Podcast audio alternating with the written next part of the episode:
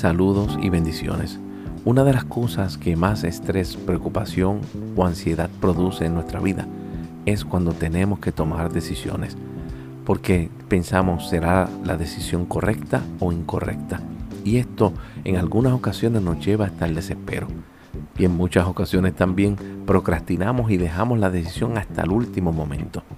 En una ocasión Jesús estaba con sus discípulos y les dice, ustedes saben cuál es el camino. Inmediatamente Tomás, uno de sus discípulos, le dice, no Señor, no sabemos. No sabemos cómo decidir. Y Jesús le dijo, yo soy el camino, yo soy la verdad, yo soy la vida. Gloria a Dios. En la Biblia el espejo dice, yo soy la unidad reflejada en ustedes y esa unidad es el camino. Esto es la verdad y también su vida. Gloria a Dios. Aquí en la tierra hay dos fuerzas que operan de manera opuesta. Está la fuerza centrífuga y la fuerza centrípeta. La fuerza centrífuga es aquella fuerza que opera en un objeto que está en movimiento y que quiere alejarlo del centro.